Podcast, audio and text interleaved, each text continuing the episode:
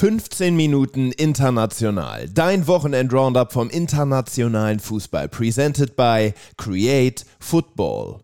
Wir sind diese Woche wieder für euch am Start. Es ist Dienstagnachmittag. Heute Abend ist die Champions League. Wir wollen uns nochmal kurz bei euch entschuldigen, dass letzte Woche nichts kam. Ich war im Urlaub und bei der Aufnahme gab es technische Probleme, die Mats dann gemacht hat. Ähm, ich habe heute aber Mats am Start. Wir sind wieder dabei. Wir waren am Sonntag gemeinsam im Ruhrstadion und da haben wir den Überraschungssieg von unserem Kooperationspartner aus Bochum gesehen und damit starten wir rein in die Folge, oder Mats? Ja, wirklich der Wahnsinn gewesen, äh, Jan. Also wir saßen da ja beide bei äh, gefühlten fünf Grad Ja. und äh, wahnsinnig viel Regen, also richtiges Schmuddelwetter, hat natürlich den Bochumern da auch total in die Karten gespielt und ähm, wirklich, wie da verteidigt wurde, finde ich wirklich überragend. Ähm, gerade auch, was an Schüssen äh, geblockt wurde, ähm, wie man es auch geschafft hat, immer wieder Entlastung zu bekommen gegen die Bayern. Und im Endeffekt war das ja so, dass gerade nach dem dritten Tor der VfL nach äh, Expected Goals auch vorne lag äh, gegenüber den Bayern, die ja dann vor allem in der Schlussphase nochmal Druck ausgeübt haben, dann natürlich noch den Anschluss erzielen konnten und hinten heraus einfach ihre Chancen kreiert haben, weswegen ja Thomas Tuchel nach dem Spiel auch davon sprach, dass sie einen Expected Goals Wert von 3,4 hatten, was auch stimmt. Ähm, aber wie gesagt, ähm, viel davon ist eben erst zustande gekommen, nachdem man 3 zu 1 hinten lag. Und äh, das darf dabei, glaube ich, auch nicht außer Acht gelassen werden. Ja, und Bochum hat es am Ende, finde ich, auch sehr clever runtergespielt. Das muss man da auch noch sagen, wenn sie dann an den Ball gekommen sind. Definitiv. Also immer wieder geschafft, ja, einen Tiefenläufer drin zu haben, Bruschinski vorne, der sich immer besser zurechtfindet, auch ein klar positiver Trend da zu sehen, bei ihm Bälle festgemacht hat, ähm, sofort wieder Druck ausgeübt hat und Asano natürlich mit seiner Schnelligkeit ähm, ganz, ganz wichtig äh, fürs VfL-Spiel, die ja auch zwei Ausfälle hatten mit ähm, äh, Osterhage und äh, Matu Spero, der ja gelb gesperrt war, ähm, hat man trotzdem kaum gemerkt ähm, und spricht da auch auf jeden Fall für die Kaderzusammenstellung ähm, vom VfL Bochum. Serie A. Monza empfing zu Hause den AC Milan und ging nach einem Doppelschlag kurz vor der Pause mit einer 2-0-Führung in die Halbzeit. Nach dem Eingriff des VAR bekam Jovic die rote Karte und Milan musste fortan in Unterzahl agieren, machte sich aber durchaus gut. Giroud und Pulisic egalisierten die Führung von Monza. Trotzdem rappelte sich Monza nochmal auf und kam wieder per Doppelschlag kurz vor dem Ende der Partie zurück und gewinnt 4 zu 2. Ja, genau. Also normalerweise ja nicht unbedingt das Spiel von Monza, die einfach wahnsinnig gut verteidigt haben, ähm, dort gut standen und einfach ihre Konterstärke total genutzt haben. Also haben ähm, ja die Tore quasi erzielt in Drangphasen vom AC Milan und ähm, ja, Luka Jovic hat da seinem Team natürlich einen Bärendienst erwiesen. Ich persönlich halte ja auch generell nicht so besonders viel von ihm, um mal vorsichtig zu formulieren, weil er einfach dem Spiel sehr wenig gibt, meistens sehr wenig Bindung auch hat ähm, zu seinen Teamkollegen, ähm, auch in Rafa Leao ja nur eingewechselt worden. Jetzt in der Partie, da hat sich Milan ein bisschen selber, ähm, ja, bisschen selber ein Bein gestellt. Und wie gesagt, gerade diese Konterstärke war jetzt in der aktuellen Saison noch nicht so viel zu sehen von Monza, die gerne selbst das Spiel machen, haben sich hier aber ganz gut angepasst äh, an den Gegner und damit ja so ein ja, kleines Derby ist es ja auch. Monza ja wirklich nur ganz äh, am Stadtrand äh, von Mailand, ähm, kann man auch ganz gut besuchen, wenn man mal dort ist. Also quasi ein kleines Derby, äh, was sie für sich entscheiden konnten. La Liga. Real startete gut in die Partie beim Vorstadtklub Rayo Vallecano. Rayo verspielte leichtfertig einen Ballgewinn an Reals Strafraum in der dritten Minute. Es folgte ein Konter und eine flache Hereingabe von Valverde auf Rossellou, die zum 1 zu 0 geführt hat. Rossellou erzielte dann auch noch einen Abseitstreffer, aber Rayo Vallecano zeigte sich immer wieder auch vor dem Tor der Königlichen und nach einem sehr langen Wartcheck gab es dann einen Handelfmeter für Rayo, den De Thomas auch zum Ausgleich nutzte. Die zweite Halbzeit hatte weniger Highlights. Zum Schluss bekam Carvajal innerhalb von zwei Minuten noch zwei gelbe Karten und flog folgerichtig auch vom Platz und damit nimmt Real nur einen Punkt mit. Genau, also Real ziemlich ideenlos gewesen, hatten äh, wenige große Chancen, recht blass gewesen. Äh, Rayo Vallecano ja im flachen 4-4-2 unterwegs, wie sie es auch in den meisten Spielen äh, spielen. Zuvor übrigens fünfmal sieglos gewesen. Also die Serie setzt sich jetzt fort, aber trotzdem natürlich ein Achtungserfolg und ein eher gewonnener Punkt, glaube ich, kann man sagen, äh, für Rayo. Und ähm, ja, auf der anderen Seite ähm, Real zwar nur unentschieden, aber dadurch, dass Girona ja in Bilbao verloren hat, ähm, haben sie sogar ihre Führung ähm, ja vor Girona noch etwas ausbauen können. Also auch sie dürften damit einigermaßen jetzt zufrieden sein, wenn man den Gesamtkontext sieht. Und ich muss dich in einem Punkt korrigieren. Äh, Vorstadtclub ist, glaube ich, nicht ganz richtig, weil Kano ja ein Stadtteil von Madrid, sogar relativ zentral gelegen. Kann man auch gut mal äh, besuchen. Also heute, heutige Podcast-Folge auf jeden Fall was für Groundhopper. Eben hatten wir Mailand, jetzt haben wir Madrid, ähm, also Stadion von Vallecano wirklich in so, einem, in so einer Wohngegend auch eher ein bisschen, bisschen heruntergekommener. Ähm, aber ja, auf jeden Fall ein Stadion, ähm, was man gut mal mitnehmen kann.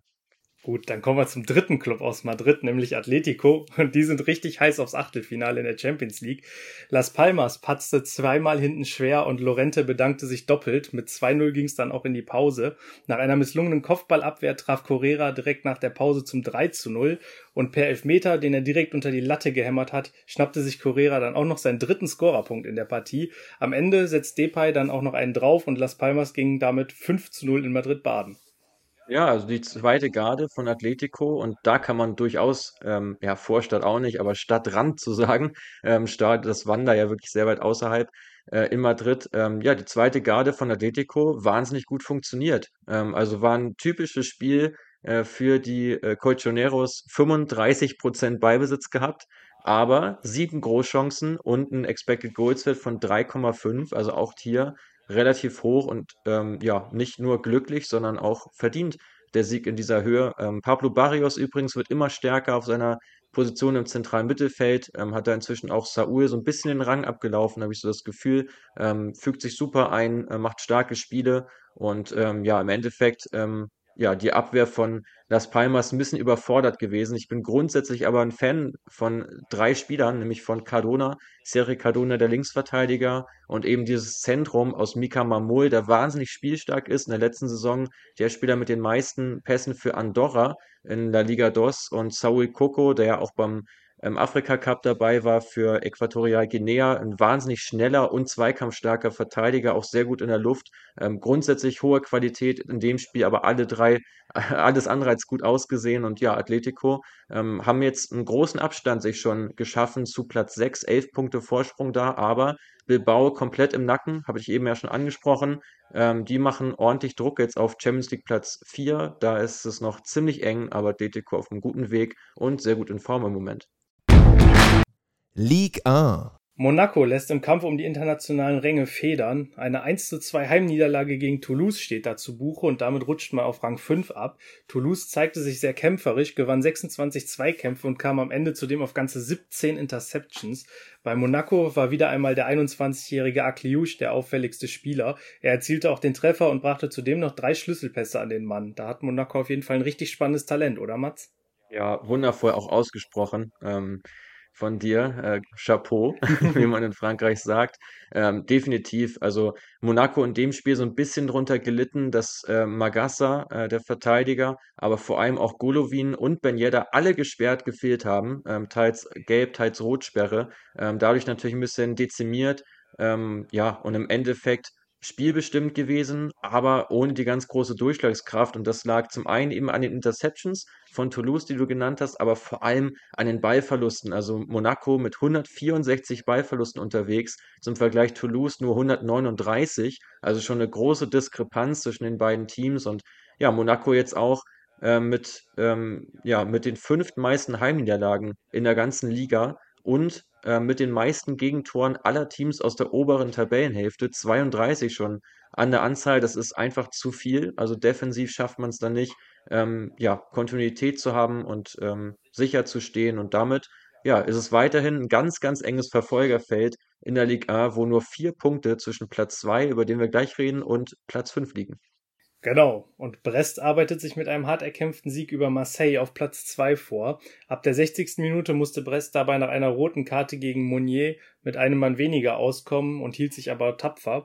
Der viel umjubelte Siegtreffer fällt dann auch erst in der 88. Minute durch Les Melou und im Nachgang der Partie wurde heute dann auch Gennaro Gattuso bei Marseille entlassen. Genau, für ihn übernimmt ähm, Jean-Louis Gasset, der ja mit äh, der Elfenbeinküste in den Afrika Cup reingestartet ist.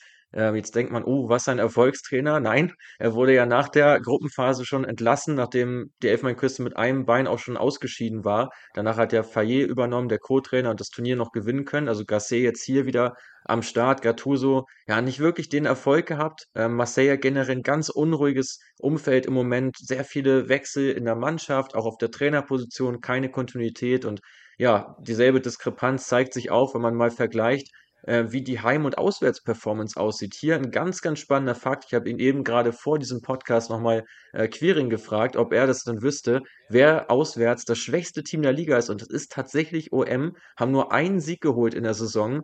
Ähm, ja, sieben Punkte insgesamt. Wie gesagt, das schwächste Auswärtsteam der gesamten Liga und auf der anderen Seite zu Hause ungeschlagen. Also da eine riesengroße Diskrepanz zwischen Heim- und Auswärtsperformance.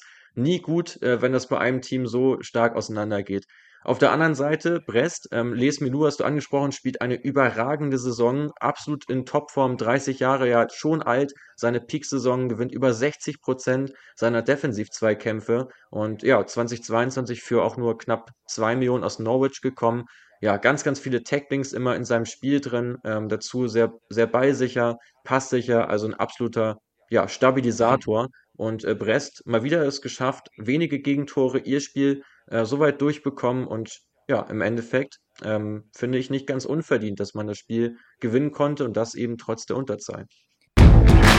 Premier League. Arsenal feiert den zweiten Kantersieg in Folge. Nach dem 6 zu 0 gegen West Ham schlagen die Gunners auch Burnley hoch und zwar am Ende mit 5 zu 0. Die Treffer erzielen Oedgaard, Trossard, Havertz und ein Doppelpack von Bukayo Saka.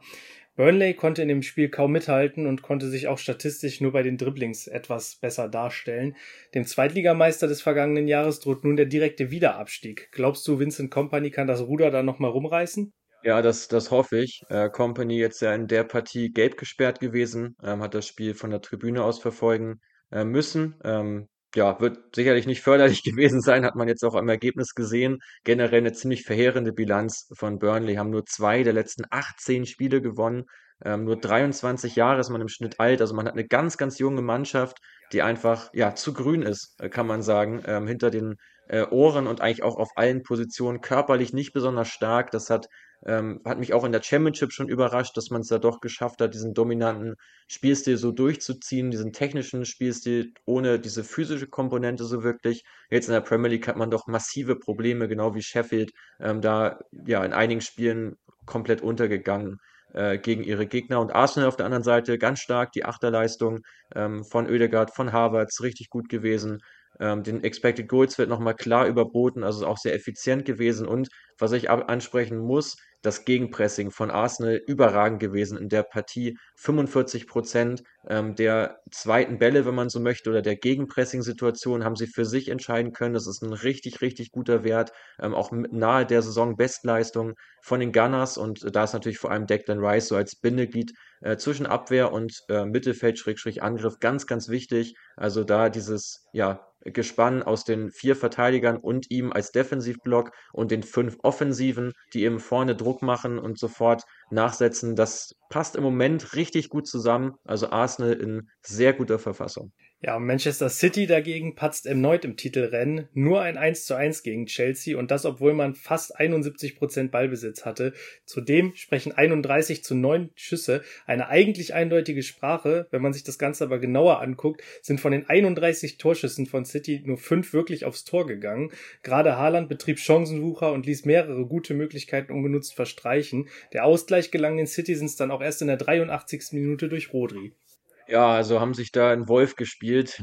Wahnsinnig viel Ballbesitz gehabt, 12 zu 1 Ecken erspielt, ähm, gerade Rodri eine Top-Partie wieder abgeliefert, richtig viel initiiert, ganz viele Ballaktionen über ihn auch gelaufen, De Bruyne ebenfalls, aber ja, Chelsea hat es einfach immer wieder geschafft, in der eigenen Box zu klären. Die hatten über 50 Klärungsaktionen jetzt in der Partie, wahnsinnig hoher Wert und ja, haben da nicht viel Wert auf Ästhetik gelegt, sondern auf Effizienz. Und ich glaube, dass dieses Spiel ihnen auch mehr entgegengekommen ist. Ich finde, das hat man jetzt in der aktuellen Saison schon oft gesehen, dass Chelsea gegen die stärkeren Gegner äh, bessere Spiele gemacht hat, als jetzt gegen die Wolverhamptons, gegen die Burnleys oder Crystal Palaces, äh, die da so rumlaufen, weil sie da eben nicht komplett das Spiel machen müssen, weil sie eben auch mal Beibesitz abgeben können, selbst umschalten können. Und ich glaube, das hängt einfach ganz, ganz stark mit dieser Stürmerpersonalie zusammen, die äh, dem Chelsea FC einfach fehlt. Und da bin ich mal sehr gespannt, äh, wer da im Sommer kommen wird. Ossiman, der weiterhin äh, im Gespräch, aber auch Ivan Tony kann ich mir sehr gut vorstellen, weil jetzt eben Brentford schon für Ersatz gesorgt hat. Tony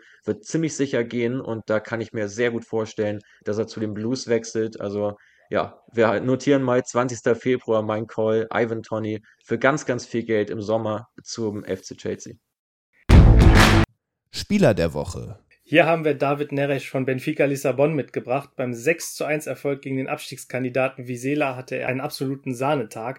Bereits zur Halbzeit führte sein Team mit 5 zu 0 und er steuerte zwei Tore und einen Assist bei und in der zweiten Halbzeit kam dann noch eine weitere Vorlage dazu. Ein ganz, ganz starkes Spiel vom Brasilianer so stark, dass ich äh, direkt äh, Lissabon gebucht habe äh, und übernächstes Wochenende mich dorthin begeben werde, um mal ein paar Spiele wieder zu sehen. Ja, Top-Leistung von ihm gönnt man ihm, glaube ich, auch. Hat ja eine lange Durchstrecke auch so gehabt. Äh, ein bisschen Karriere-Knick, kann man sagen, nach seiner Zeit bei Ajax Amsterdam ein bisschen gebraucht, aber jetzt in dem Spiel der überragende Mann, wobei man auch sagen muss, dass äh, Visella auf der anderen Seite auch eine sehr, sehr schwache Saison spielt. Ähm, die haben große, große Probleme, ähm, auch gerade eben gegen spielstarke Mannschaften zu bestehen. Aber Neres gerade mit seiner trickreichen Art ähm, auch einer, äh, den wir in Europa ähm, hoffentlich noch ein, ja, eine längere Zeit äh, sehen können. Im Benfica ja abgestiegen in die Europa League, dort ja aber rechts aussichtsreich davor, dass man da die Runde übersteht. Und ich kann mir vorstellen, dass es für äh, Benfica ähm, da auch ziemlich weit gehen kann in Europa. Also ja, Neres auf jeden Fall schon mal für die Watchlist, wenn man eben am Donnerstag reinschaut bei unserem Partner RTL und sich da vielleicht das ein oder andere Europa League-Spiel mal reinziehen möchte. Ja, und dann haben wir heute auch noch einen Player to Watch dabei für euch. Und zwar Kevin Denke von Cercle Brügge. In mittlerweile 25 Ligaspielen hat er 20 Tore erzielt und 95 Prozent der möglichen Spielminuten absolviert. Was macht den 23-Jährigen aus dem Togo aktuell so stark, Mats? Ja, also sein Gesamtpaket ist es einfach so diese Mixtur aus Abschlussstärke, ähm, dass vieles auf ihn ausgerichtet ist, vieles auf ihn zugeschnitten ist. Ähm, und dazu führt er einfach wahnsinnig viele Zweikämpfe. Also er reibt sich wirklich vorne auf, ähm, ist sich nicht zu schade, auch in der Luft ähm, sehr aktiv, äh, da nicht, nicht allzu effizient. Das ähm, kann er so, äh, durchaus noch steigern, ähm, aber ist einfach einer, der permanent gesucht wird und der so eine Mischung ist eben aus einem mobilen Stürmer, weil er schon auch ein ganz ordentliches Tempo mitbringt, aber eben auch vor allem diese Targetman-Funktion, Bälle ähm, abzuschirmen, weiterzuleiten, eben als die klare Zielperson im Strafraum zu operieren. Und ich finde, es ist eine unfassbare Bilanz äh, für eine Mannschaft wie Cercle de Brügge, ähm, dort, dort ähm, so zu scoren, wie er es gerade macht. Und da bin ich sehr gespannt, wo sein Weg auch hinführt äh, im nächsten Sommer. Da werden sicherlich einige Vereine auch auf ihn aufmerksam geworden sein. Und ich glaube, dass der normale Fußballfan, der jetzt vielleicht nicht jede Woche die belgische Liga verfolgt, ähm, der kann ihn sich jetzt an dieser Stelle unbedingt mal notieren. Kevin Denke, ähm, ja, großes Stürmertalent. Ja, zum Abschluss habe ich noch ein paar spannende Spiele für euch. Der Ball rollt ja wieder in den internationalen Wettbewerben. Die PSV spielt heute Abend gegen den BVB, morgen Abend Neapel gegen Barcelona in der Champions League. Wir haben auch die Rückspiele in der Euroleague, unter anderem Freiburg gegen Lens oder Rom gegen Feyenoord Rotterdam. Vielversprechend dürfte auch das Rückspiel in der Conference League sein, wo Ajax nach dem 2 zu 2 im Hinspiel zu Bodo Glimt reisen muss. Und damit würde ich sagen, wünsche ich euch eine gute Woche. Nächste Woche hören wir uns wieder wie gewohnt am Montag.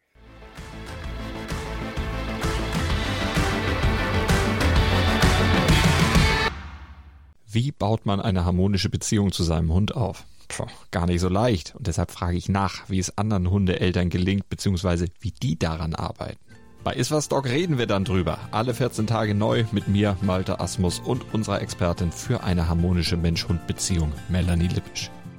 Iswas Dog? Mit Malte Asmus. Überall, wo es Podcasts gibt.